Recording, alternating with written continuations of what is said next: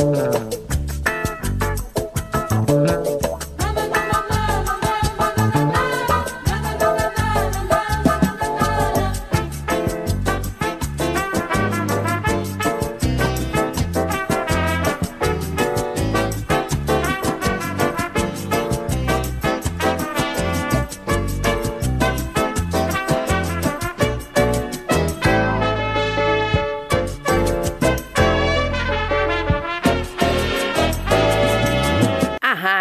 Manaua apresenta Revista Manaua com Oscar Henrique Cardoso.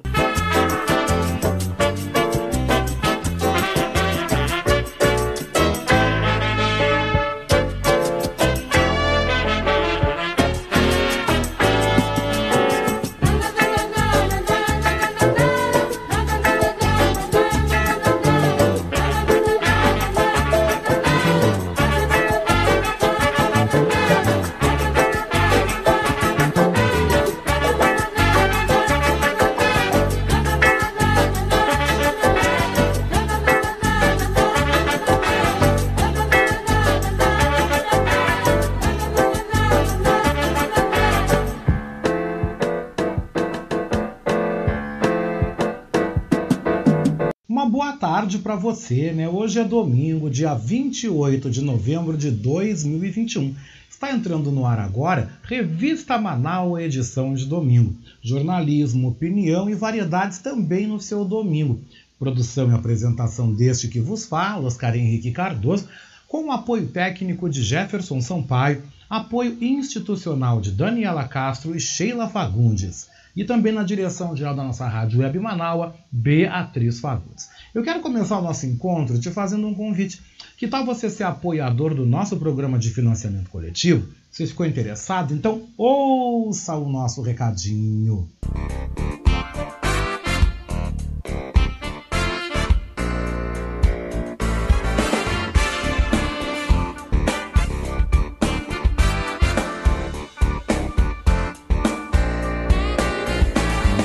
Eu quero convidar você, você que está me ouvindo, você internauta que nos acompanha, a ser um amigo da Rádio Web Manaua.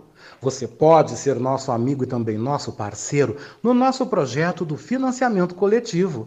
Acesse manaua.com.br barra doe e escolha uma forma para você contribuir para o fortalecimento de um canal de comunicação independente e democrático. Lá você vai encontrar diversas formas de contribuição como boleto, cartão de crédito e até mesmo depósito em lotéricas ou agências da Caixa Econômica Federal. Sua contribuição é fundamental para aprimorarmos ainda mais a nossa estrutura. Se você desejar saber mais sobre financiamento coletivo, você pode entrar em contato com a nossa colega Marilene Pullman através do telefone 51 99393 1747. Esta é a Rádio Web Manaua. Lembrando a todos que a nossa edição é gravada. Eu volto ao vivo aqui na programação da nossa Rádio Web Manaua nesta segunda-feira, na segunda hora do programa Voz da Resistência, a partir das 10h30 da manhã. Também quero mandar um abraço todo especial à nossa querida Vera Lucia Santos, que também dá um apoio muito legal a Sheila Fagundes nas redes sociais, divulgando também o nosso card do Revista Manaus edição de domingo, tanto no Facebook como também no nosso Instagram. Se você não segue a gente nas redes sociais, por favor, né? Você pode nos seguir então no Facebook e também no Instagram, nas páginas Manaua Rádio Web. Se você também não está inscrito na nossa página no YouTube, vá lá, se inscreva, fortaleça o nosso canal no YouTube, Manaua Rádio Web.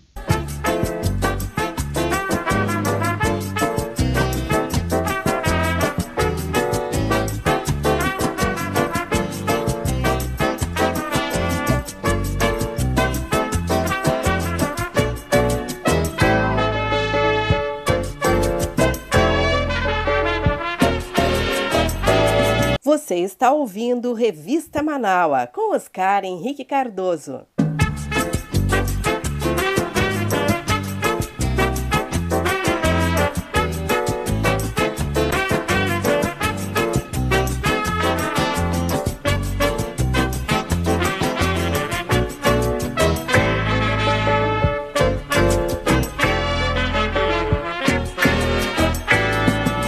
A gente destaca no nosso Revista Manal, edição de domingo, 28 de novembro de 2021, tráfico, trabalho escravo e poluição.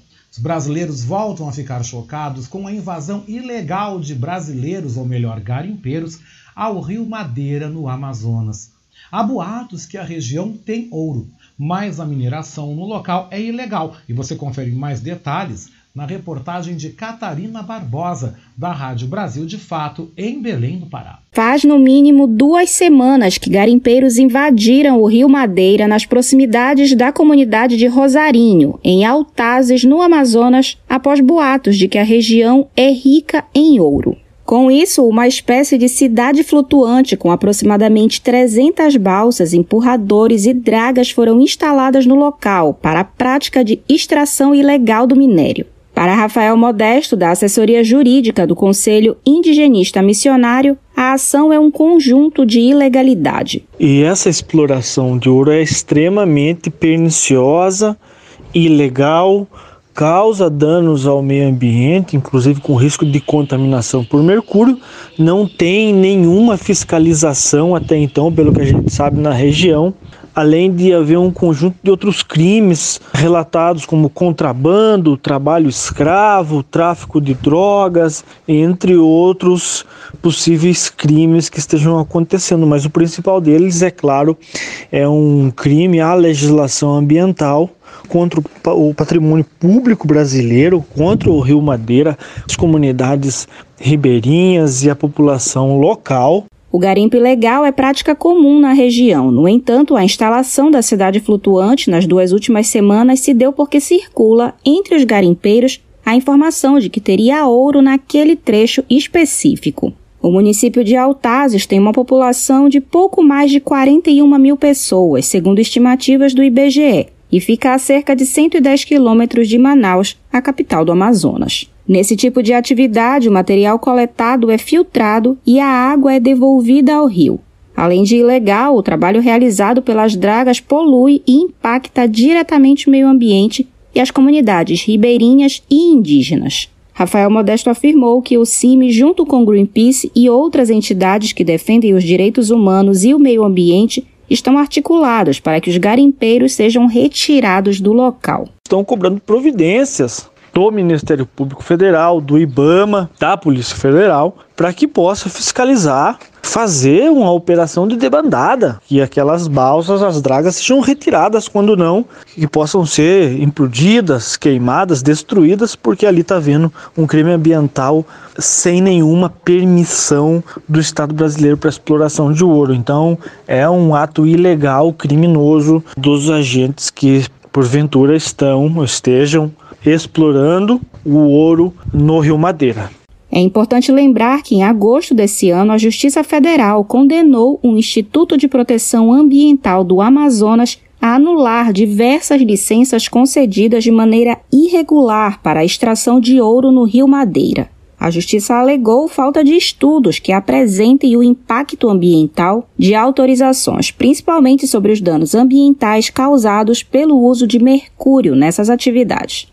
De Belém, do Pará, da Rádio Brasil de Fato, Catarina Barbosa. E a gente fala agora no nosso Revista Manaus, a edição de domingo, sobre música e gastronomia aqui em Porto Alegre, viu? Hoje. E tudo isso na edição do Festival Quarto Poa, com mais de 40 artistas tocando em oito bares espalhados pela região do Quarto Distrito, que fica aqui na zona norte da cidade. A proposta é celebrar música e gastronomia num circuito que inclui os bares Quatro Beer, Agulha, Bodoque, Córtex, Fuga, Jardim São Geraldo, Nosso Tape Room e Patrimônio. Também acontece nas feiras de rua Brick dos Desapegos, Tô na Rua e Open Feira de Design, Além de comes e bebes, com muita cerveja artesanal gelada, há um cardápio de shows para todos os tipos de público.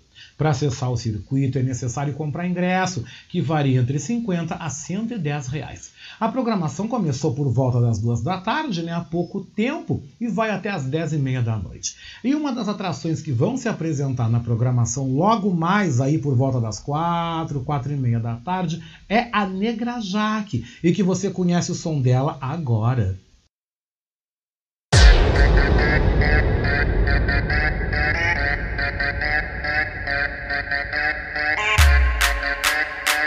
A mesma cena, as mesmas metas. Sai da frente, essas negonas não vivem à toa. Mandando fechado, tão sempre de boa. Não são empregadas, dão mais pra patroas. Enquanto os otários caminham, elas voam. Com disposição, sem vacilação. A vida floresce se ela bota a mão. Tudo que ela faz, faz de coração. Quem fala mal dela não vale o tostão. O poder que ela tem, não deve a ninguém. Tem sua vida, seu trampo também. Como pimenta, ela que esquenta. Fogo na cena, duvida, então tenta. Se vacilar, não deixa passar. Arruma um motivo, vai te esculachar. Não vai parar, só quando cansar. Ligue os motores para acompanhar. Pros que não sabem, são de verdade. Levam sua vida sem falsidade. Essa é a sina, respeite essas minas. Pra chegar perto, só com disciplina. Bonas, ela chega e não tem pra ninguém. O talento e simpatia sempre vão além.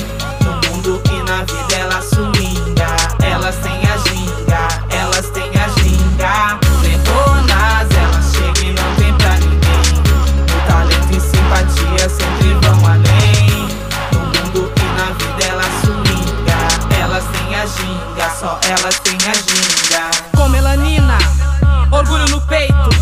O cabelo e a juba, passa de preconceito. Voz que vem de dentro, na ginga ou no jeito. Se mexer com elas, vai pagar o preço. É a mesma essência de África, vem. Elas são muitas e vão além. Foco aqui, aperta no zoom. Temos munição pra qualquer um. Rainha Na mente na ginga. No mundo e na vida, ela que swinga. E muito axé tem essa mulher. Leva sua vida com muita fé. Bonas, ela chega e não tem pra ninguém. O talento e simpatia sempre vão além.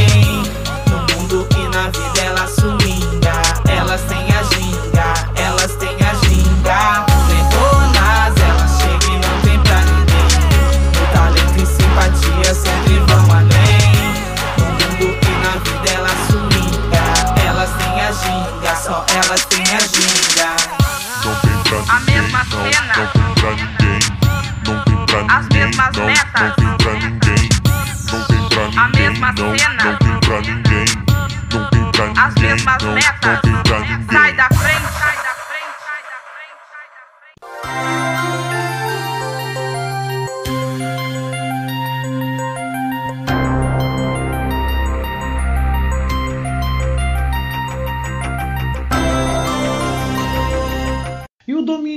Porto Alegre, em boa parte do Rio Grande do Sul, deve ser aí de tempo instável. Talvez uma maior nebulosidade, talvez pancadas esparsas de chuva em outros pontos, né? Semelhante então ao que a gente viu na última quinta e sexta-feira aqui no Rio Grande do Sul. Já nas demais capitais brasileiras, o tempo fica bom, com céu claro em Curitiba, São Paulo e também no Rio de Janeiro. Para Brasília, a previsão é de tempo instável, com céu nublado e pancadas de chuva a qualquer hora. E saiba como o tempo vai se comportar neste domingo em Porto Alegre, nas principais capitais brasileiras, Montevidéu e Buenos Aires, que terão aí um domingo primaveril. A fonte é o Instituto Climatempo.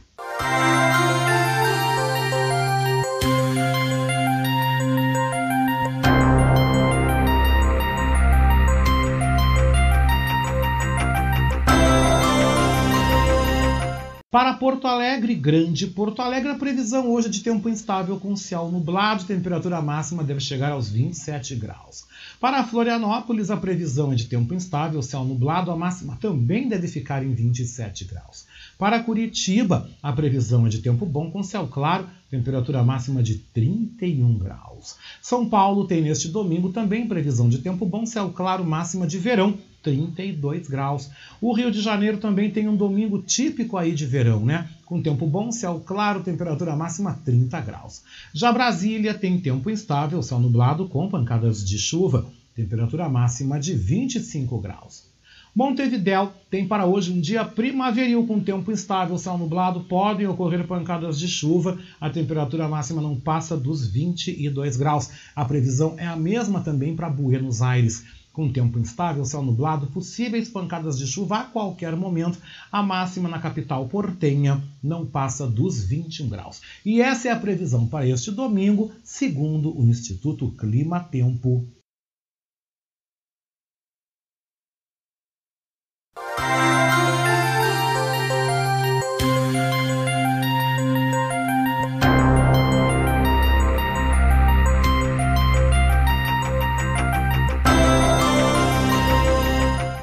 Próximo bloco do Revista Manaus, edição de domingo, tem as efemérides, o Momento Saúde, mais uma edição dos famosos em revista, o quadro Viva La Fonse, e também o Batucando por Aí, a LB nas ondas do rádio, e também o nosso time de colunistas do Revista Manaus, edição de domingo.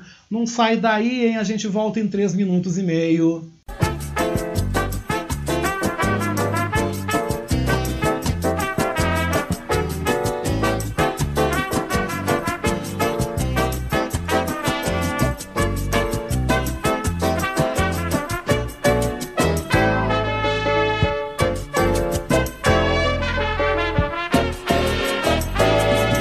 está ouvindo Revista Manaua com Oscar Henrique Cardoso.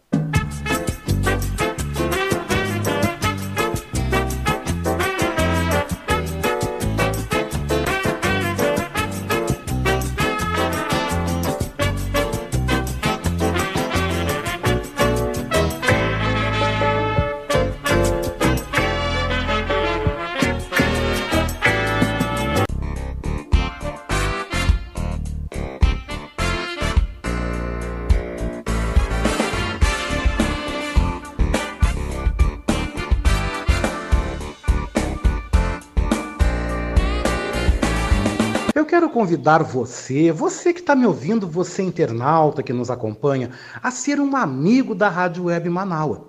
Você pode ser nosso amigo e também nosso parceiro no nosso projeto do financiamento coletivo. Acesse manaua.com.br barra doe e escolha uma forma para você contribuir para o fortalecimento de um canal de comunicação independente e democrático. Lá você vai encontrar diversas formas de contribuição como boleto, cartão de crédito e até mesmo depósito em lotéricas ou agências da Caixa Econômica Federal. Sua contribuição é fundamental para aprimorarmos ainda mais a nossa estrutura. Se você desejar saber mais sobre financiamento coletivo, você pode entrar em contato com a nossa colega Marilene Pullman através do telefone 51 99393 1747. Esta é a Rádio Web Manaua.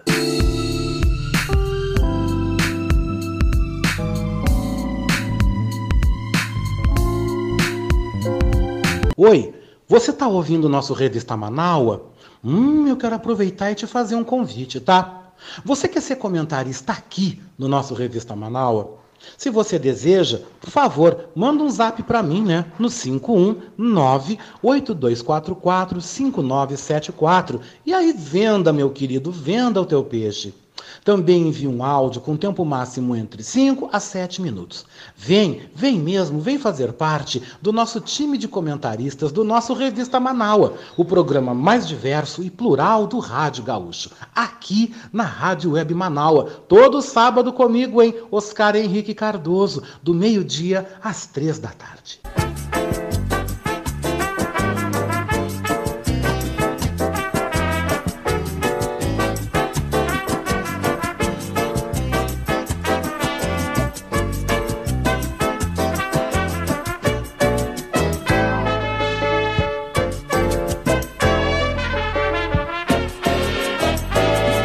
Você está ouvindo Revista Manaua com Oscar Henrique Cardoso.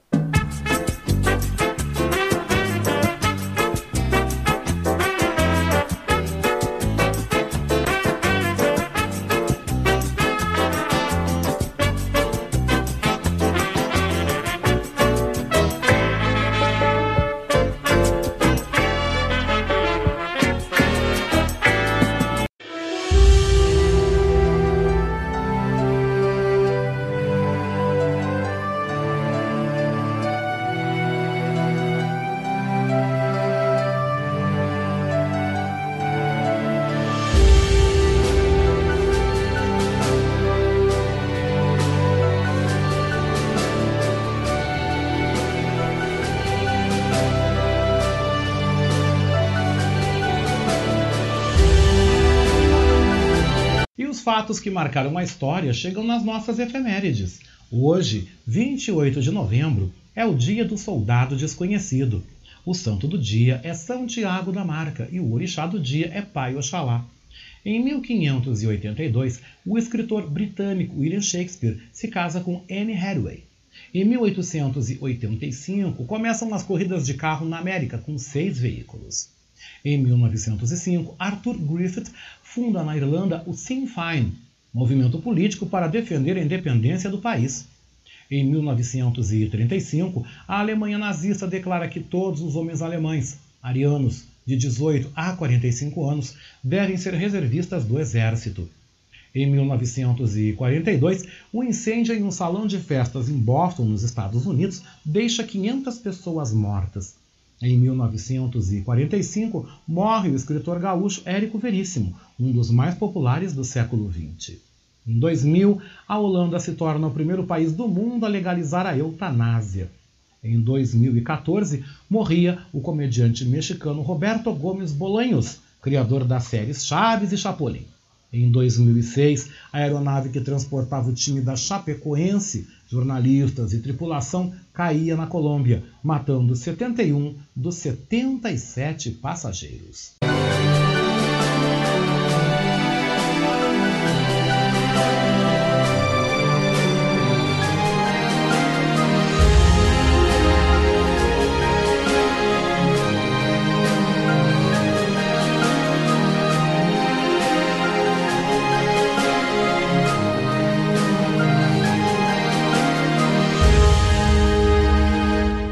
E no nosso momento saúde, saiba que a vacinação é importante para adultos e não apenas para as crianças, como explica o repórter Leno Falck, da agência Rádio Web em São Paulo.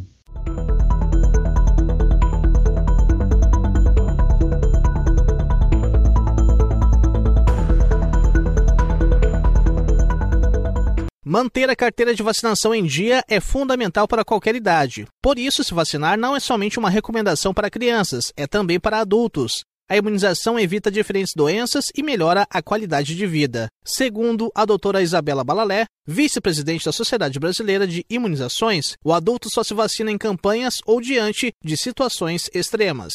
O adulto não se vê né, na vacinação. Hoje, com a Covid-19, é, o adulto sabe que precisa de vacina, mas normalmente o adulto só lembra de vacina diante de um surto, como é agora com a Covid, como foi com a febre amarela e alguns surtos de gripe que a gente teve, por exemplo, em 2016.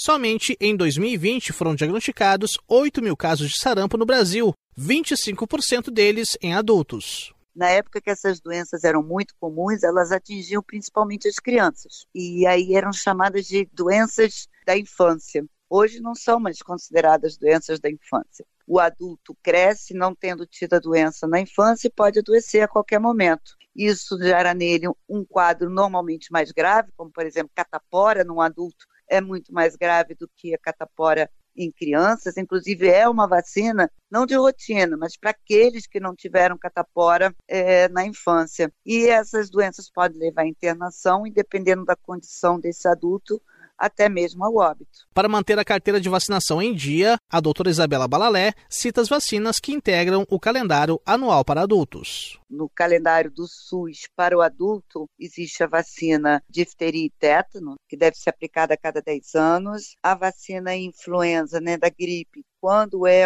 a campanha, e aí para aqueles que a gente chama com comorbidade, a vacina da febre amarela, a vacina sarampo, cachumba, rubéola, que é a tríplice viral, para aqueles que não foram vacinados depois de um ano de idade. A Sociedade Brasileira de Imunizações é, recomenda, além dessas vacinas, para aqueles maiores de 60 anos, a vacina herpes zoster, e a vacina contra a pneumonia, que ainda não fazem parte daquelas vacinas ofertadas pelo SUS. A vacina pneumocócica 23 valente também está disponível no SUS para pessoas acima de 60 anos, que vivem em instituições de longa permanência e indivíduos com comorbidades. Os postos de saúde oferecem ainda vacina contra a hepatite B, disponível no SUS de forma universal e independentemente da faixa etária. Além dos postos de saúde, as vacinas podem ser encontradas no Centro de Referência para Imunobiológicos Especiais do SUS, destinado para pessoas com comorbidades. A rede particular também conta com imunizantes que não estão disponíveis no Sistema Único de Saúde. Agência Rádio Web de São Paulo, Leno Falck.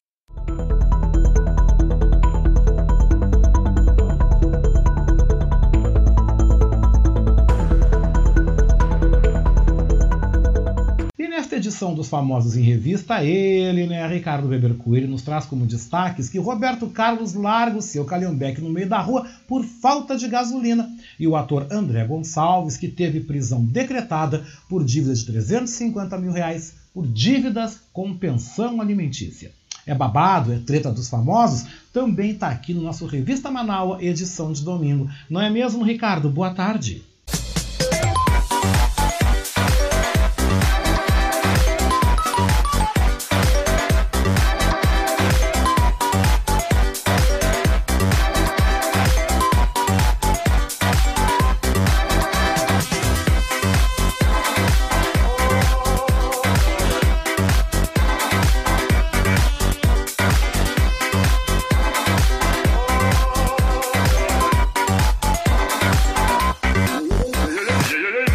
Tarde, Oscar. Boa tarde aos amigos Manaualtas, tudo bem? E trazendo então destaques para o nosso quadro dessa semana do Famosa em Revista.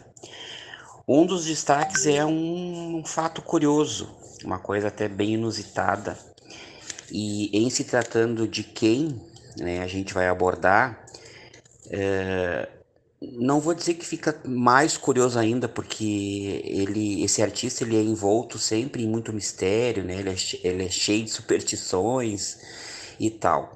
Mas o que, que aconteceu no, na última semana, no último final de semana, foi que o cantor Roberto Carlos, né?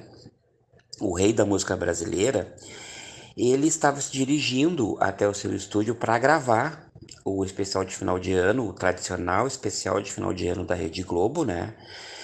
E simplesmente ele saiu no seu carro lá, né? O seu a internet tá brincando, né? Tá dizendo que ele saiu com o seu calhambeque de hum, 500 mil reais, né?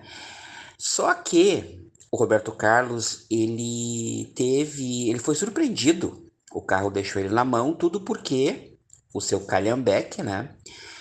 Parou numa determinada rua lá do Rio por falta de gasolina. É.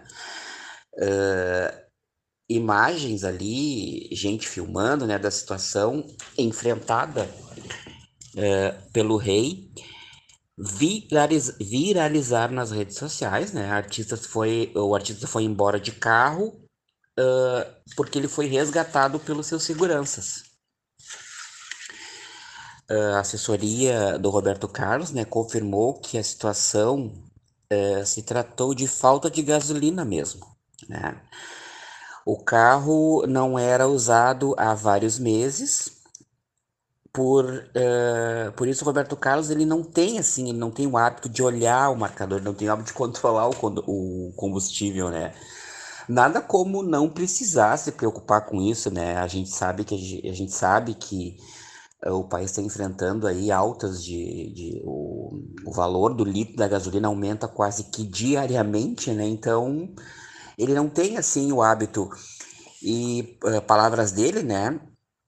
O rei foi resgatado pelos seguranças, né? Que estavam em um outro carro lhe acompanhando, né? Roberto estava indo, como disse no início da, uh, no início, né? Que ele estava indo para o, o ensaio do especial do fim de ano, que será uh, aquele, aquele ensaio do final de ano da Rede Globo tradicional, que todo mundo sabe, todo mundo conhece, todo mundo vê. Né? Então, o Roberto Carlos aí, uh, em se tratando de, de, de, assim, de cuidados, ele não se liga muito nessas coisas, palavras dele mesmo. Eu não tenho hábito de olhar marcador, muito provavelmente ele não tenha hábito de acompanhar o preço dos combustíveis, né? Simplesmente ele pegou o carro e saiu achando que, né, tinha gasolina, mas só que não tinha. O carro deixou ele na mão. O Calhambeck, né, como disseram ali, um carro assim caríssimo, não para os padrões do Roberto Carlos, né, mas para uma pessoa comum, uma pessoa um mero mortal, entre aspas, né, 500 mil reais é uma fortuna. Então aí o carro, o calhambeque do Roberto Carlos, deixando ele na mão, né? Tem gente brincando na internet dizendo que o carro congelou, fazendo uma alusão, né? De que o Roberto Carlos, todo final de ano, ele é descongelado.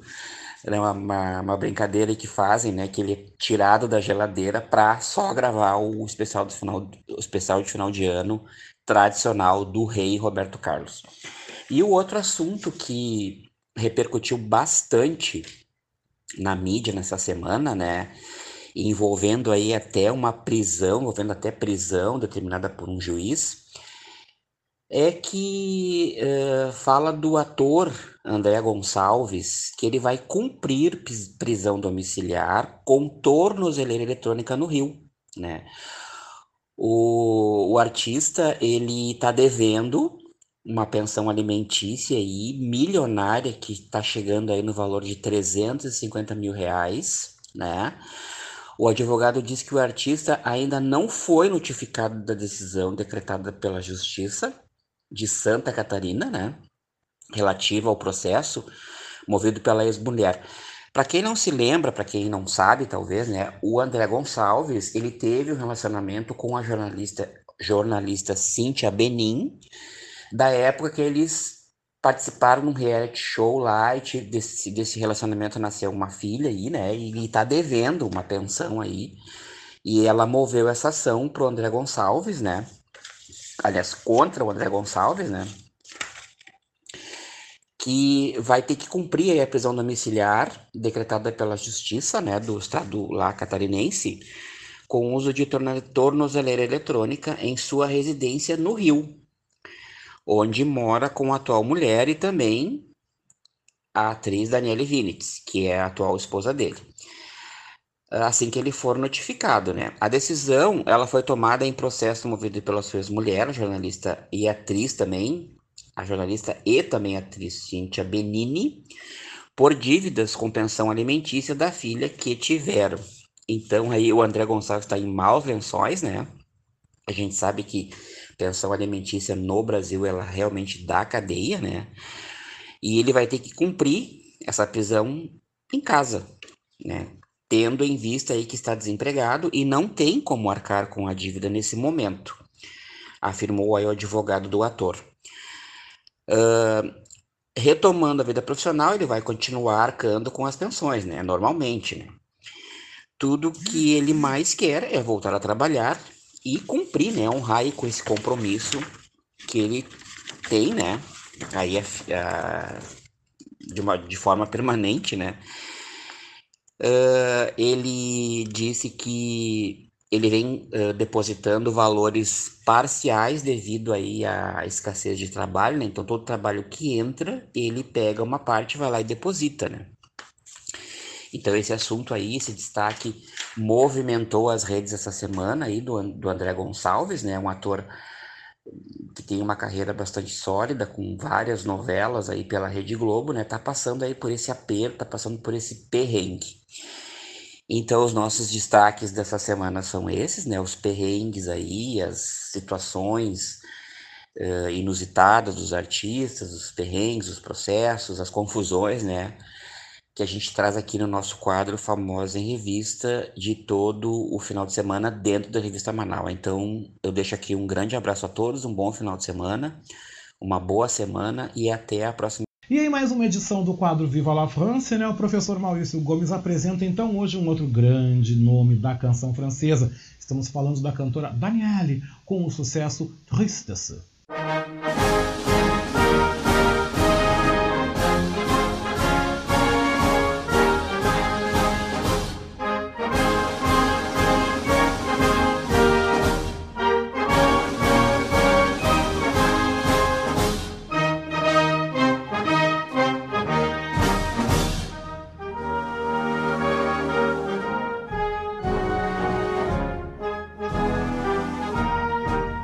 Boa tarde, ouvintes do Revista Manaua. Boa tarde, Oscar. O Vive la France de hoje traz a cantora francesa Danielle. Hoje, Danielle interpreta o sucesso La Tristesse. La Tristesse foi tema de uma novela em 1982, Sétimo Sentido.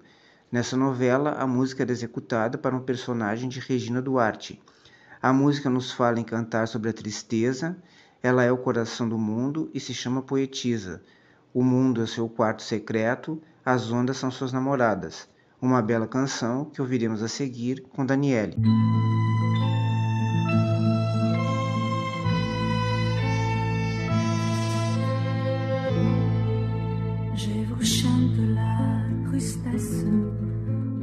je suis le cœur du monde et je m'appelle le poète. Les membres de ma chambre secrète, les vagues sont mes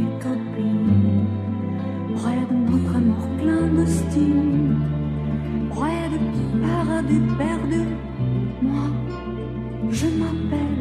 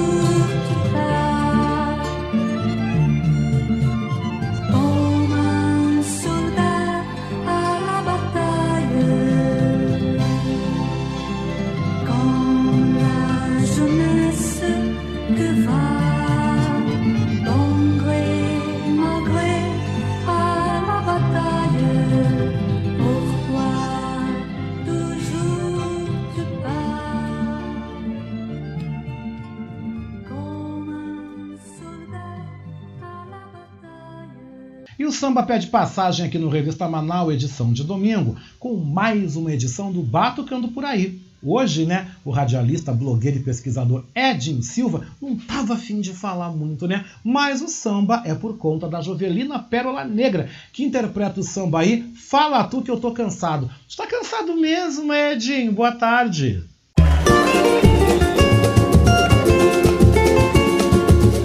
Batucando por aí. As batucadas dos nossos tantãs. Olá, Oscar Henrique Cardoso, estimados, estimadas ouvintes do programa Revista Manal. Aqui é Edinho Silva no quadro Batucando por aí, direto dos espaços do Armazém do Seu Brasil. Por que falo dessa forma, direto dos espaços do Armazém do Seu Brasil?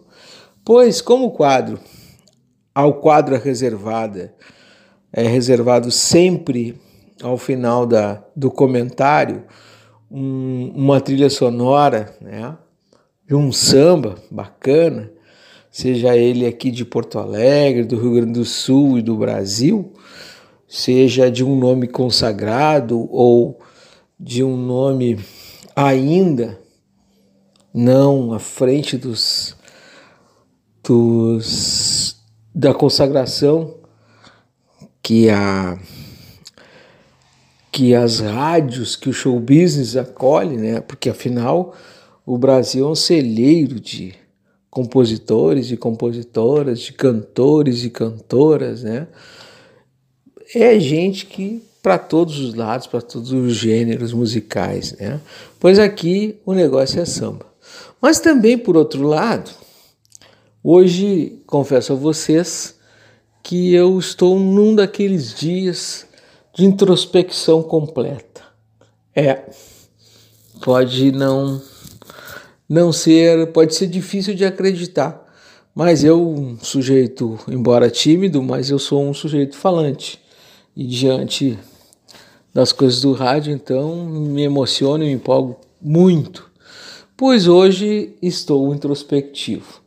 Não se assustem, não. Não se assustem que, embora assustado, embora temeroso, né? E perplexo com muitas coisas que têm nos acontecido nos últimos tempos, em todos os cenários do Brasil. Tem um momento que eu me reservo a ficar um pouco mais, diria, um pouco mais com a gaveta entreaberta, pois passo por um momento de gaveta entreaberta. O que, que significa isso, gaveta entreaberta? Um tempo, uma semana, de pensar nas coisas mais profundas, de pensar na saudade daqueles que partiram, de pensar em projetos futuros, né? fazer um balanço do que foi realizado, do que eu consegui colocar em prática e executar até agora. Pois hoje não estou de muita conversa. Hoje trouxe a Jovelina Pérola Negra para cantar e nos encantar com um samba Fala tu que eu tô cansado. é verdade. Ah, vocês ainda não conhecem? Então tá certo. Ouvido ligado então nessa nesse programa maravilhoso que é a revista Manal. Meu carinho a, ao Oscar Henrique e a todos os meus parceiros, colaboradores dessa revista eletrônica, cuja é cada vez maior a repercussão lá fora dos ouvintes, né, para o nosso espaço. Então, chega de papo, Edinho, chega Jovelina mais próximo e fala tu que eu tô cansado. Fui, vacina para todo mundo, viva o SUS.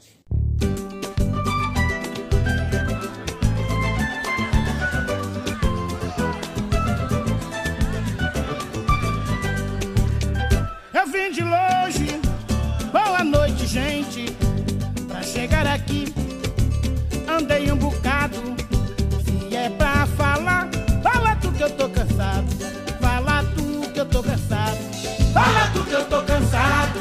Fala tu que eu tô cansado. Fala tu que eu tô cansado. Eu vim de longe, eu vim de longe. Boa noite, gente. Pra chegar aqui, andei um bocado. Se é pra falar, fala tu que eu tô cansado. Fala tu que eu tô cansado. Fala tu que eu tô cansado. Que eu tô cansado. É minha vez. É minha vez de falar, preste bem atenção. Quem fala demais perde a razão. Estou notando o pagode meio tumultuado. Tem gente na fila esperando malandro só pra mandar seu recado. Fala tu que eu tô cansado. Fala tu que eu tô cansado. Fala tu que eu tô cansado. Fala tu que eu tô cansado.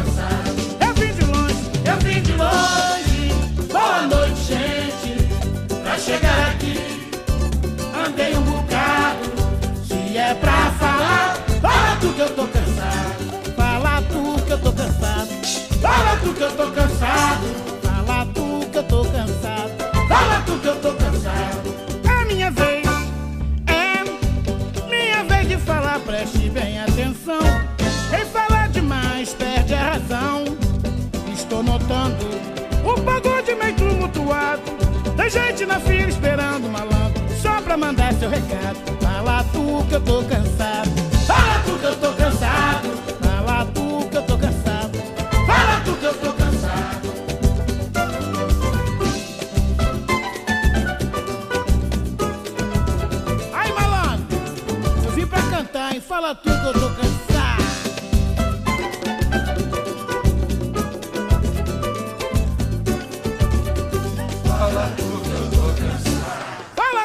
Cansado. Fala tu que eu tô cansado. Fala tu que eu tô cansado. Fala tu que eu tô cansado. Fala tu que eu tô cansado.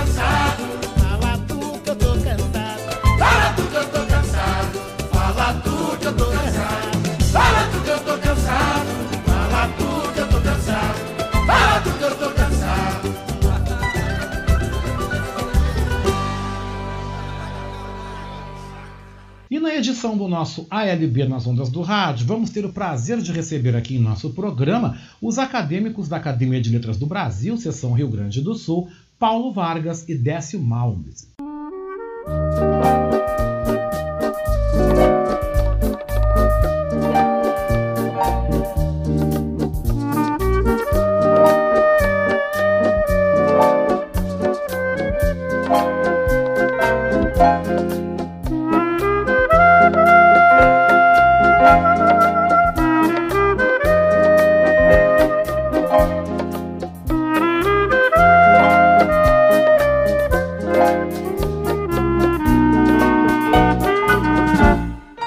Amigos, aqui o escritor Paulo Vargas. Deixo um forte abraço a todos os senhores e declamo de minha autoria Saber Esperar. Saber esperar. A tranquilidade é uma espera, é uma coragem e repouso. Esperar pela primavera, cruzar o dia esperando o pouso. É acender vela no apagão, aguardar a vinda do carteiro, que a noite traz escuridão, porém carrega de luzeiro. Saber, saber dar tempo ao próprio tempo no atropelar, virá a vez. Pois da fila, dê o seu exemplo, seja simples, sem altivez, sol surge sem olhar para quem. Todos neles são contemplados, pois basta pensar só no bem. Os teus sonhos serão alcançados. A árvore, a árvore jamais nega a sombra, nem mesmo pro lenhador. Não deixa que o medo te assombra, espera ganhar teu valor. Faça o universo teu pedido, batalha e não fica cobrando, pois de fato for merecido, a tua hora estará chegando.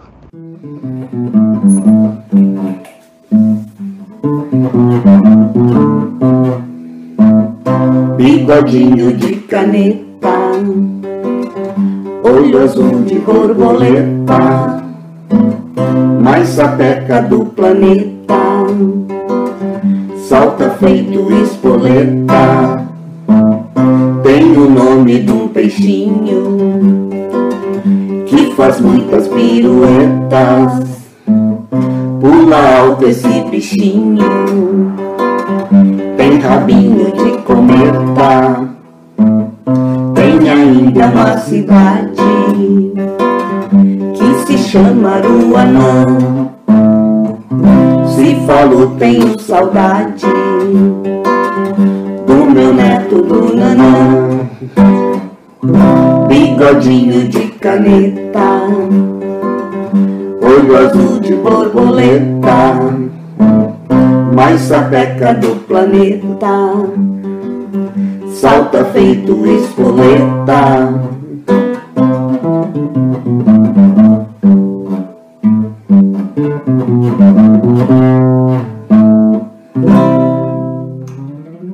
E a nossa playlist do Revista Manaus edição de domingo te convida a gente a relembrar os sucessos do Tremendão, Erasmo Carlos, que fechou neste sábado à noite aqui no Auditório Araújo Viana, em Porto Alegre, né? Vamos ouvir mais uma do Tremendão? Vamos lá?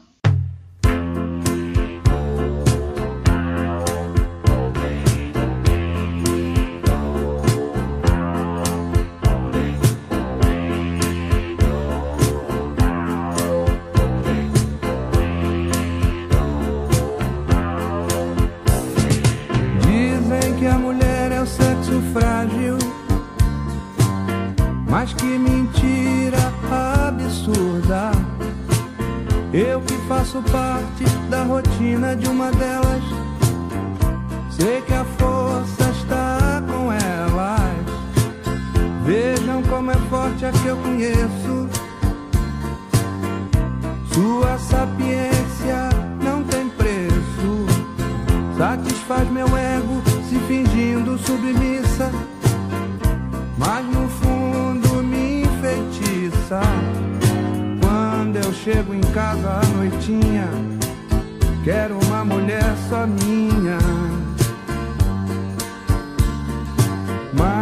quem deu luz não tem mais jeito, porque um filho quer seu peito. O outro já reclama sua mão. E o outro quer o amor que ela tiver. Quatro homens dependentes e carentes da força da mulher.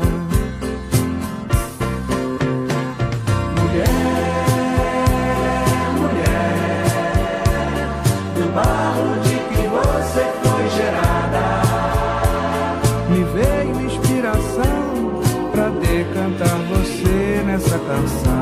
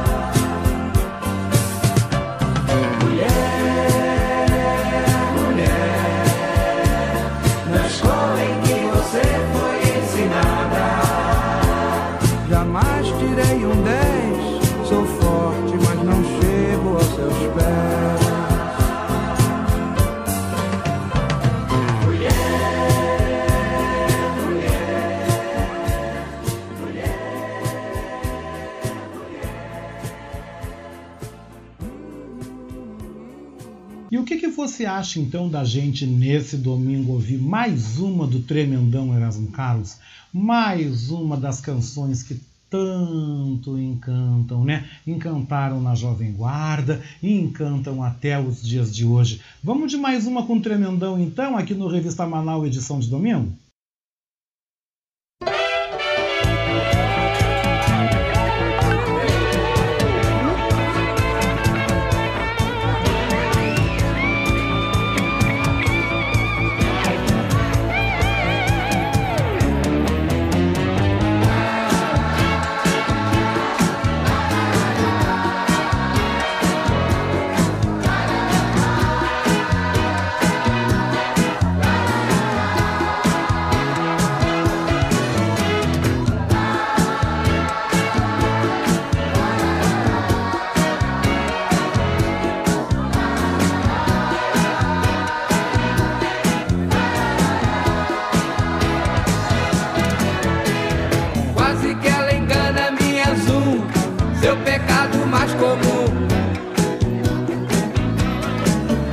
tinta nos lábios carnudos E um par de seios partos e desnudos.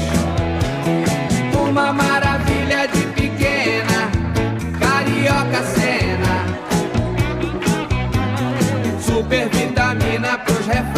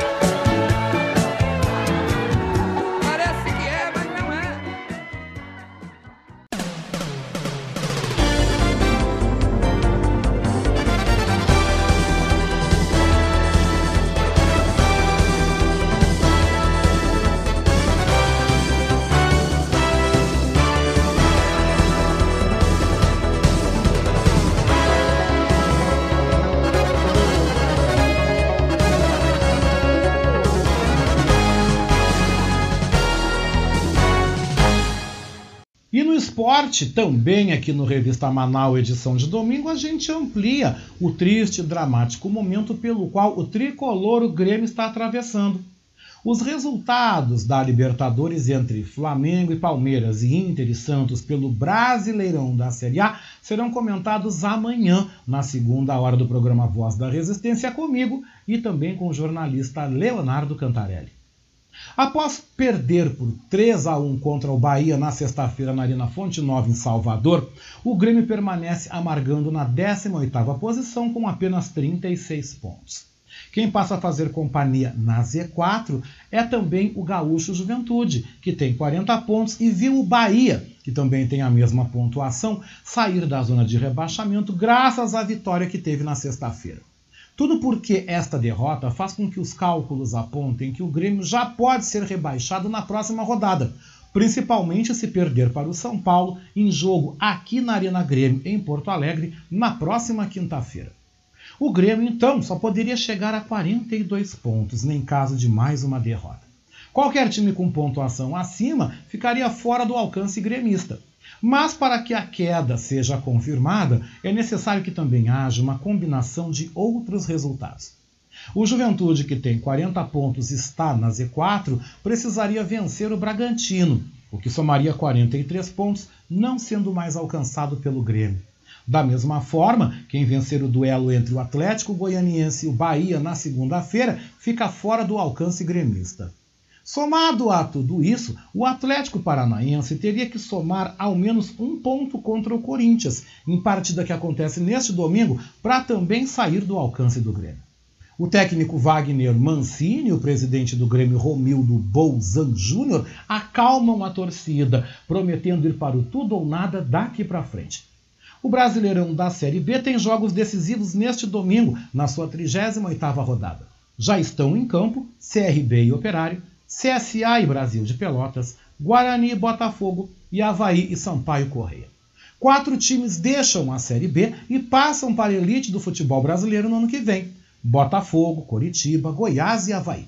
Se rebaixado para a Série B, o Grêmio vai fazer companhia ao Sport Recife, a Chapecoense, a CRB, CSA, Guarani, Náutico, Vasco, Ponte Preta, Vila Nova, Cruzeiro, Brusque, Sampaio Correia, Operário do Paraná e também ao Remo. Ainda sobre o esporte, o jornalista e escritor Léo Cantarelli vem ao nosso programa Revista Manaus nos comentar sobre a presença do negro no esporte brasileiro, fechando aí o mês da consciência negra. Boa tarde, Cantarelli. Olá, amigos da Revista Manaus, como estão?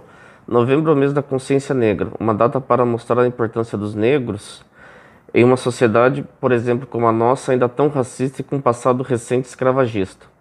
Temos muitos tabus para quebrar, mas felizmente já foram superadas algumas barreiras. É pouco, mas já é alguma coisa. Um dos meios pelo qual o negro mostrou seu valor, sua importância e sua posição de destaque foi no esporte. Esporte este que não escolhe cor de pele, classe social, apadrinhados e etc. Ganha o melhor, independente de sua origem e suas características. Foi através das superações, vitórias, medalhas que muitos negros conseguiram se destacar e fazer com que seus conterrâneos o tivessem como ídolo e uma referência. É através do esporte que muitos negros conseguem uma ascensão social e conseguem ter uma vida digna, um bom salário e uma boa moradia. Por isso eu sou contra quando dizem que o jogador de futebol não tem que ter um salário alto. Errado, tem que ter. Principalmente por ter tido uma infância e adolescência sofrida. Merece ao menos uma vida adulta digna. Esse pensamento ainda é carregado de preconceito social e racial. O Brasil, que foi o último país das Américas a abolir a escravidão, viu muitos de seus descendentes levarem o nome da nação aos quatro cantos do planeta, através do esporte. Tiveram que engolir atletas negros vencedores carregando a bandeira verde e amarela. O principal nome é o de Edson Arantes do Nascimento, conhecido como Pelé. Neto de escravos, Pelé nasceu em Três Corações, Minas Gerais, e teve uma infância muito pobre. Mas com 17 anos, isso mesmo, 17 anos, na Suécia, levou o Brasil ao primeiro título de Copa do Mundo em 1958. Fez dois gols na final, brilhou e os suecos viram em seu próprio palco um jovem negro golear sua seleção por 5 a 2.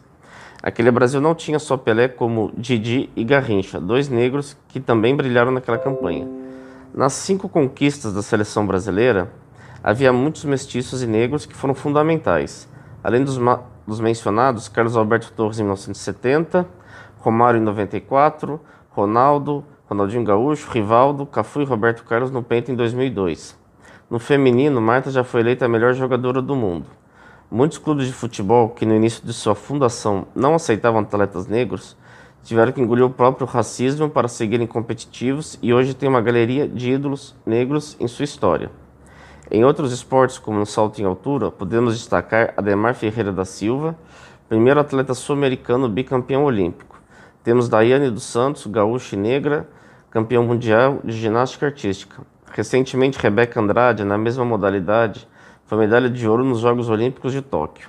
Menciono também Ana Marcela Cunha, que foi ouro na maratona aquática, Isaquias Queiroz em canoagem e também Raíssa Leal, 13 anos, medalha de prata no skate e o xodó do Brasil. Ela é mestiça, pobre e nordestina. Eu posso ficar aqui mencionando vários nomes que fizeram o nosso quadro de medalhas ser cada vez mais gordo, mas vou ficando por aqui até para não cometer injustiça de esquecer um nome importante. Termino reiterando quanto o esporte foi importante para os negros serem vistos, aceitos, idolatrados e exemplos na nossa sociedade, derrubando uma barreira do racismo. É claro que isso ainda é pouco e a desconstrução tem que ser feita todo dia por nós mesmos.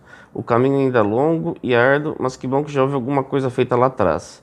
E é isso, gente. Vamos sempre refletir sobre essas questões importantíssimas e o quanto temos que ser ativos na luta contra o racismo e qualquer tipo de preconceito. Um bom descanso a todos.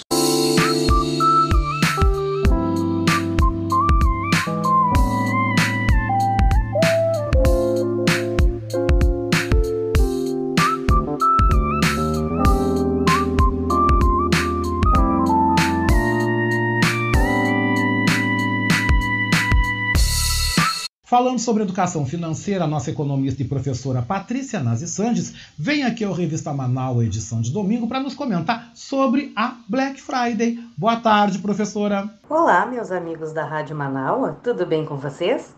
Aqui quem fala é Patrícia Sandes, sou especialista em educação financeira, sou professora, coach, palestrante e trabalho também com estrutura de pequenos negócios. Oi, meu amigo Oscar, tudo bom? Gente, hoje eu quero falar de uma data muito especial e pontual no mês de novembro. A última sexta-feira do mês de novembro, nós temos a Black Friday. Eu sei que ela acabou de acontecer, mas na no comércio as promoções ficam parte no mês de novembro, parte no mês de dezembro também. E se você tiver a expectativa de, de dar presentes ou de fazer compras de final de ano, de Natal, é uma ótima opção para você aproveitar e uh, fazer suas compras, fazer comprar seus presentes com essas promoções.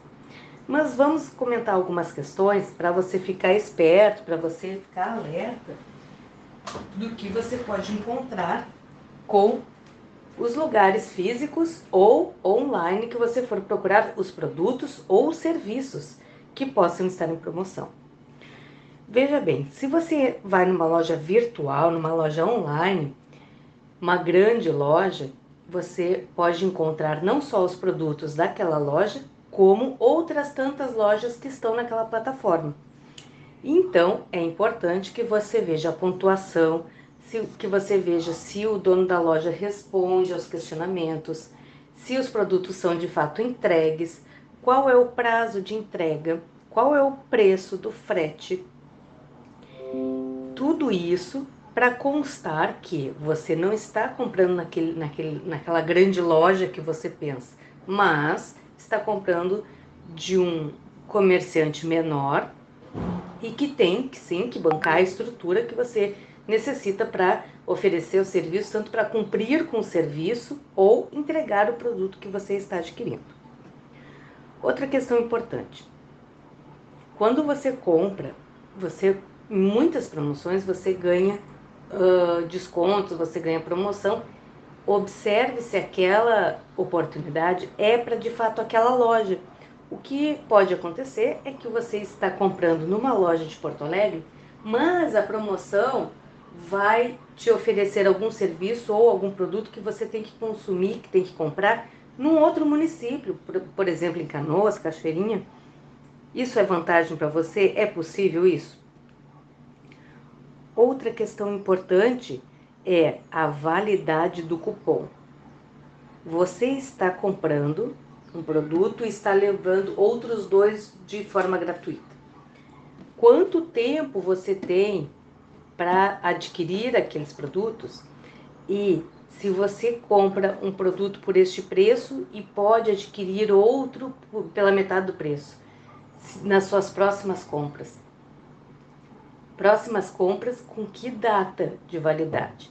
Ah, nos próximos 10 dias, nos próximos 30 dias? Talvez o serviço que você esteja consumindo não vai ser consumido nos próximos 30 dias. Você não vai precisar dele nos próximos 30 dias. Outra questão importante: a validade dos produtos. Fique atento àquilo que você compra para ver se está dentro da validade. Não é incomum a gente comprar alguns produtos em oferta que estão com a validade estourando ou passada até a validade. Isso é muito importante. Especialmente se você está comprando para não consumir agora.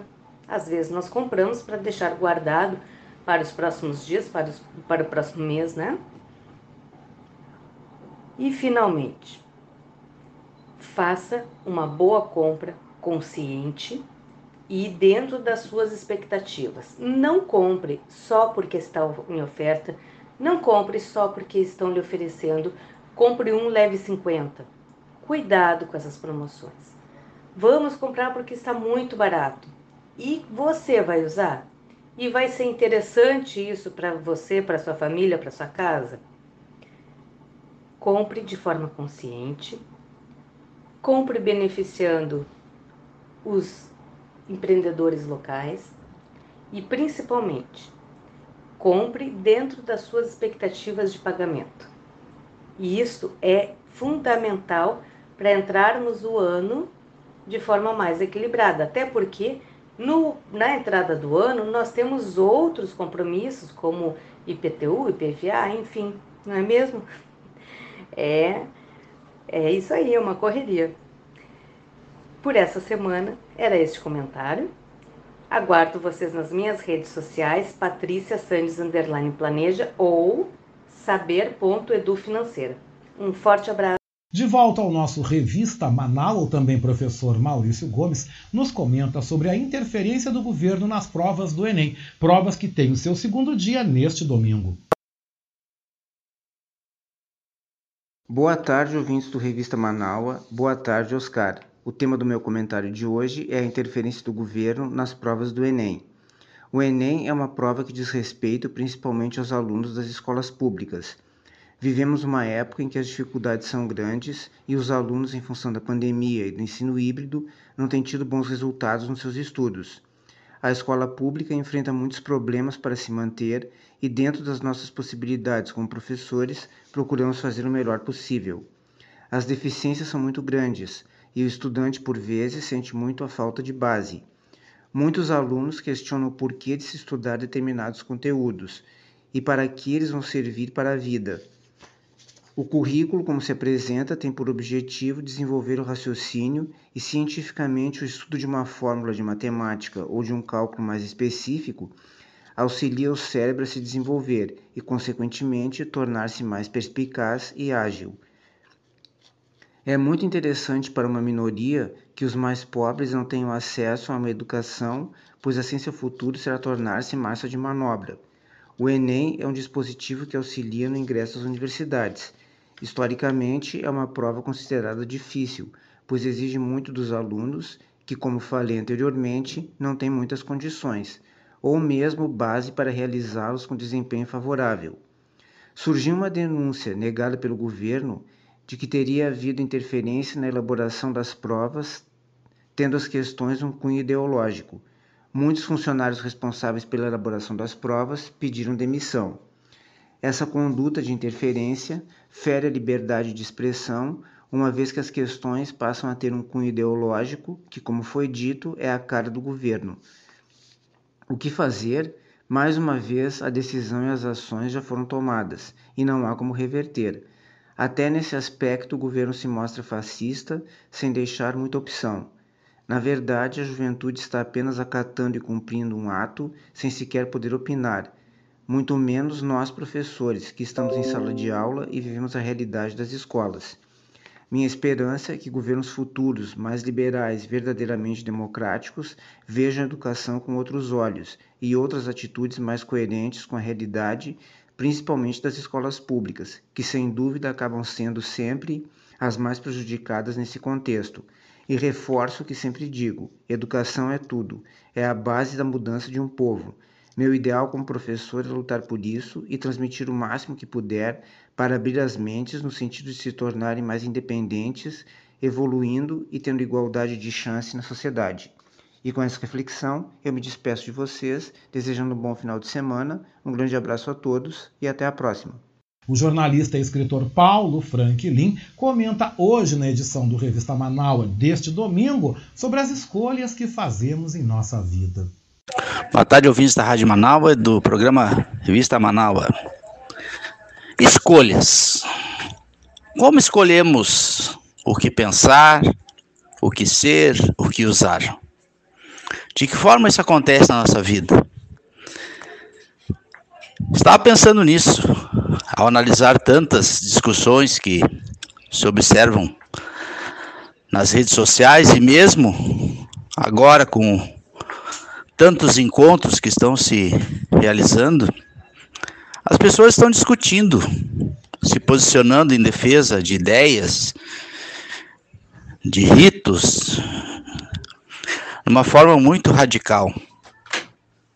As escolhas de cada um se refletem no pensamento, nas ações, nas discussões, nos diálogos.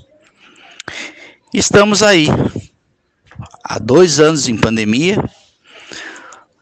e esse isolamento permitiu que fôssemos bombardeados com informações, muitas vezes sem nenhuma base. E muitos passaram a acreditar firmemente no que estava escrito ou que vinha pelo seu aparelho celular, pelo notebook, pelo computador. As informações distribuídas sem nenhum critério levaram à criação de muitos grupos, muitas tribos, que passaram a discutir as mais diversas questões e o radicalismo tomou conta. Crianças e adolescentes são mais fáceis de ser convencidos, mas nós adultos também. Muitas vezes, devido à ignorância ou falta de vontade de procurar e verificar a veracidade do que nos é informado, seguimos defendendo personalidades, alguns gurus, líderes, de uma forma muito radical. Escolhas. O que escolher para pensar, para defender, para tentar entender o mundo. Processo grande, complexo, que nós, seres humanos, temos como opção escolher o que pensar, escolher o que gostar, escolher com quem viver, escolher o que comer. Nossa vida é feita de escolhas. Infelizmente, as erradas se estão se tornando mais frequentes do que as escolhas certas. Vamos em frente, esperando que todos tenham, ao tentar emitir uma opinião, procurem entender realmente do que estão falando e sobre o que estão falando. E não briguem, porque pensar diferente do outro não é crime, não é nada além de ter uma ideia diferente. Respeitar o outro, apesar das suas escolhas, é uma escolha que po podemos e devemos fazer. Boa tarde, sou Paulo Franklin, falando para a revista Manaua, do meu amigo Oscar Henrique Cardoso. E o ator, produtor cultural e também apresentador Fábio Klein chega aqui ao nosso Revista Manaus edição de domingo para nos comentar sobre a polêmica realização do Carnaval do ano que vem. E ele opina se ele é a favor ou não. Não é mesmo, Fábio? Boa tarde. Boa tarde, Oscar. Boa tarde, pessoal da Manaus, é, é, ouvintes da Rádio Manaus, do Revista Manaus. Fábio Klein aqui falando. Eu nem precisava dizer, né? Porque ele já anunciou que sou eu mas eu não, eu não perco esse costume. Mas tudo bem, vamos lá. Eu queria falar um pouquinho a respeito do carnaval. É, eu acho que contrariando aí algumas pessoas que são loucas por carnaval, eu sei que você, Oscar, é louco por carnaval. É, eu já fui também louco por carnaval. Não sou mais louco por carnaval, mas gosto muito, gosto bastante. Acho que é, é acho, talvez seja a maior festa popular do mundo, né? Não sei mas talvez seja um país continental como o nosso, onde comemora o carnaval nele todo, né? Eu acho que pode ser considerado assim a maior festa popular do mundo, né? E inclusive na, na sua duração, né? São três dias, né? Quatro dias, podemos dizer que são quatro em lugar, tem lugares que são uma semana, enfim, né? É, eu acho que realmente nós não estamos em época de ter carnaval. Eu sei que as coisas melhoraram um pouquinho, né, mas um pouquinho. Né, eu sei que é, muita gente já está vacinada, muita gente já, já até lá já vai estar, inclusive, com a terceira dose. Porém, porém, é, não podemos ter um controle, não, não existe como ter um controle né, em, em festas de rua, festa popular um controle de quem se vacinou e quem não se vacinou. Muita gente não se vacinou. Essas pessoas que não se vacinaram né, vão colocar em risco todas as outras pessoas. A gente sabe que quem está vacinado é, é, é, corre menos risco né, de morte, mas não corre o risco de ser contaminado. E entre elas próprias, entre essas próprias pessoas que não se vacinaram, né, pode haver uma, uma, uma contaminação geral. Né? É claro, a gente sabe que elas não se vacinaram por opção, a gente sabe disso, mas não é por isso que né, eu vou desejar que elas se danem para lá, né? Elas que se contaminem. Não é assim, né? Não é assim, não pode ser assim. Até porque elas convivem com outras pessoas também podem não, não, não pensar da mesma maneira, enfim. Enfim, é uma situação complicada. É, eu sei que o, que o prefeito do Rio tá, tá louco para fazer o carnaval, assim como tá louco para fazer o Réveillon na praia de Copacabana, aquele Réveillon tradicional na praia de Copacabana. E, mas eu acho que não é o momento. Sinceramente, eu acho que ainda não é o momento. Eu acho que ainda poderia dar uma, uma, uma resguardada um pouco na população, só mais o ano que vem, né, para fazer um, um, um, super evento na, na, na, no Réveillon do ano que vem, de 2022, fazer um super carnaval em 2023, quem sabe até durando uma semana, logo direto, só para né, para é, compensar esses, esse, esse ano que não teve carnaval e o ano que vem, que eu, como eu proponho. Enfim, porque é, é perigoso. É, é, uma, nós estamos passando por uma situação muito, muito, muito é, delicada, né? em todos os sentidos, né? em todos os sentidos, absolutamente todos os sentidos. A gente é, ver pessoas que estão passando por uma necessidade grande, pessoas em situação de fome, sem ter o que comer. É, né? Estamos aí com, com esse, esse, esse desgoverno. Enfim, nem, nem todos os estados e nem todos os municípios têm governos conscientes. Eu acho muito complicado, acho muito complicado realmente nesse momento a gente ter carnaval, inclusive até o próprio Réveillon. É, não sei se vocês conhecem o Réveillon do Rio, mas já devem conhecer pelo menos pela televisão, por, pela imprensa, enfim. É, a praia de Copacabana, por exemplo, ela de, de ponta a ponta, em toda a sua extensão, fica lotada de gente.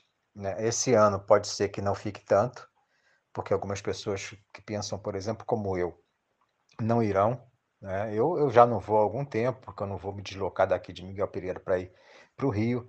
É, eu comemoro o Réveillon aqui mesmo, aqui tem comemorações, tem queima de fogos também e tal. Eu já, já produzi algumas, algumas festas de Réveillon aqui pela Prefeitura de, de Patidoféres, pela Prefeitura de Vassouras. E, enfim, é, eu sinceramente acho que não, não é necessário, não é necessário colocar a população em risco, colocar é, turistas também em risco, né? Tem pessoas que vêm de fora achando que está tudo bem aqui no Brasil e não está, né? A gente sabe disso. Enfim, é complicado, é uma situação complicada. Eu sei que isso desagrada muita gente, como a você próprio, Oscar. Eu, sinceramente, gostaria que tivesse carnaval sim, porque eu gosto de carnaval, como eu falei, né? Mas não, não, eu não, conscientemente, é, sendo racional, sendo bastante racional, eu acho que não, não deveria, não deveria mesmo. Bom, é isso. Desculpe eu estar desagradando algumas pessoas, mas é, é assim, eu acho, eu penso dessa maneira.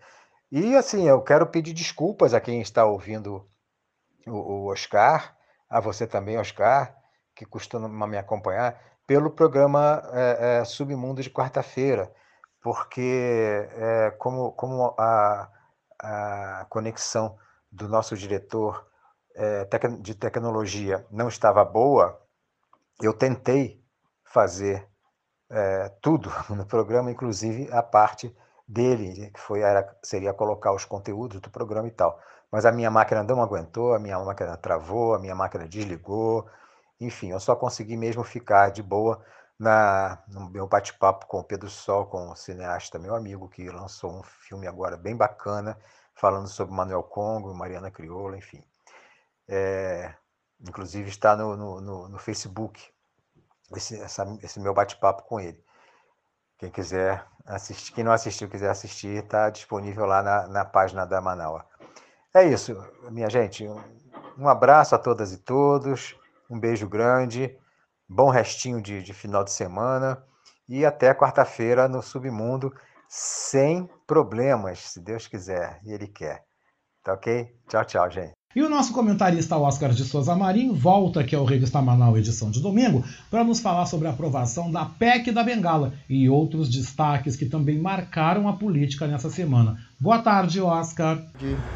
Boa tarde, meus queridos companheiros ouvintes do Revista Manaus.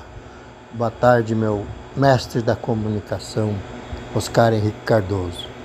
Pois bem, meus amigos, assunto é o que não falta. A semana ah, está, digamos assim, surtida de notícias, algumas boas, outras nem tanto, mas a política, que é o que nos move, ah, tem trazido algumas ah, não tão surpresas assim, mas eles conseguem, de uma maneira muito rápida, reativar assuntos velhos e colocar em pauta e aprovar, aprovaram a toque de caixa, a PEC da Bengala. A PEC da Bengala nada mais é do que os cúmplices subalternos do Bolsonaro dentro do Congresso Nacional que aprovaram a PEC que faz com que ele tenha direito de, se caso se reeleger, eh, colocar mais quatro ministros do padrão assim da estirpe do uh, Cássio Conká, que está lá declaradamente a serviço dele. Então, lamentavelmente, uh, a gente não está lidando com amadores, estamos lidando com profissionais. Pelo outro lado, o juiz ladrão ataca ele, diz que ele não é democrata, que ele não é. Como assim, cara pálida? Se vocês até poucos dias andavam de mão dadas, abraçado, a ponto da conja dizer que Bolsonaro e Moro eram uma coisa só. A gente não esquece, a gente está aqui para lembrar desses pequenos detalhes e fazer com que isso faça a diferença logo ali adiante no momento do voto, que é onde nós exercemos a nossa cidadania e é da maneira como nós pretendemos resgatar o nosso país das mãos desta verdadeira quadrilha que nos tomou de assalto e que está lá uh, para se locupletar e nos deixar aqui no andar de baixo uh, com inflação de dois dígitos, com a fome, com a miséria, com os ataques uh, à honra das pessoas. eles nos fazem de verdadeiros idiotas, porque eles estão nos dizimando aos poucos e nós estamos demorando muito para reagir. Para completar algumas notícias da, da política também, o PSDB, para variar, né, meus amigos, resolveu fazer uma prévia. As prévias que o PT lançou há muitos anos atrás, com muita competência, com muita transparência. E como a fruta não cai longe do pé, o PSDB, que sempre foi um partido insonso, sem, uh, uh, partir, sem tomar partido nas questões mais difíceis do país, eles se ausentam, eles se isentam de comparecer. O aplicativo que eles usaram para fazer a votação também se isentou de tomar um partido e ficou em cima do muro. E estamos todos esperando pela grande decisão do PSDB se vai nos presentear com o Dória ou com o Eduardo Leite, que também são farinha do mesmo saco, também estavam lá com a camisetinha do Bozo em 2017 e a gente também está aqui para lembrar desses detalhes para encerrar, Oscar, um, um pitaco no esporte. Vamos mexer com o pessoal do esporte aí. O Grêmio é tão competente que teve um jogo contra o Flamengo com o mesmo técnico, cuidando dos dois times. Isso não é incrível? E para encerrar, muito obrigado pela oportunidade de conversar com meus companheiros ouvintes. Até a próxima oportunidade e aquele beijasco com gosto de churrasco. E com a participação do Oscar de Souza Marinho, gente, a gente conclui então a edição do nosso Revista Manaus especial deste domingo, dia 28 de novembro de 2021. Quero agradecer então aos comentaristas dessa edição, né? Leno Falck, Ricardo Weber Coelho, Edinho Silva, Décio Malmit, Paulo Vargas, Patrícia Nazi Sandes, Léo Cantarelli, Maurício Gomes, Paulo Franquilin, Fábio Klein e Oscar de Souza Marinho. O Revista Manaus a gente teve na produção e apresentação este que vos fala, Oscar Henrique Cardoso. O apoio técnico foi de Jefferson Sampaio, o apoio institucional foi de Daniela Castro, Sheila Fagundes e Vera Lúcia Santos nas redes sociais. E na direção da nossa rádio web Manaua, Beatriz Fagundes. A seguir, você fica com a reprise do programa Submundo com Fábio Klein e às 7 da noite ao vivo, nós temos mais uma edição do Domingo.com com Adroaldo Bauer Correia e convidados. E eu, Oscar Henrique Cardoso, gente, eu volto ao vivo amanhã, segunda-feira, às 10h30 da manhã, na segunda hora do programa Voz da Resistência. O Revista Manaus, edição de domingo, volta no domingo que vem, a partir das 3 da tarde. E a gente encerra essa edição, gente, matando a saudade da diva pop Whitney Houston com Love Medley. Gente, final de domingo abençoado, um ótimo começo de semana e até lá!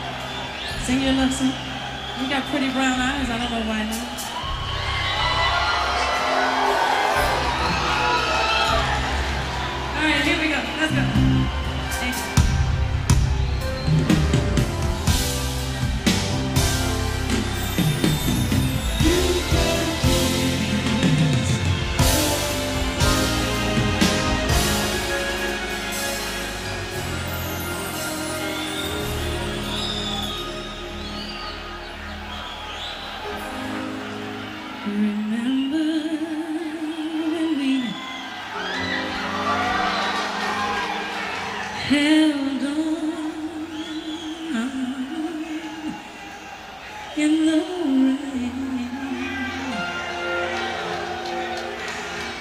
The night we almost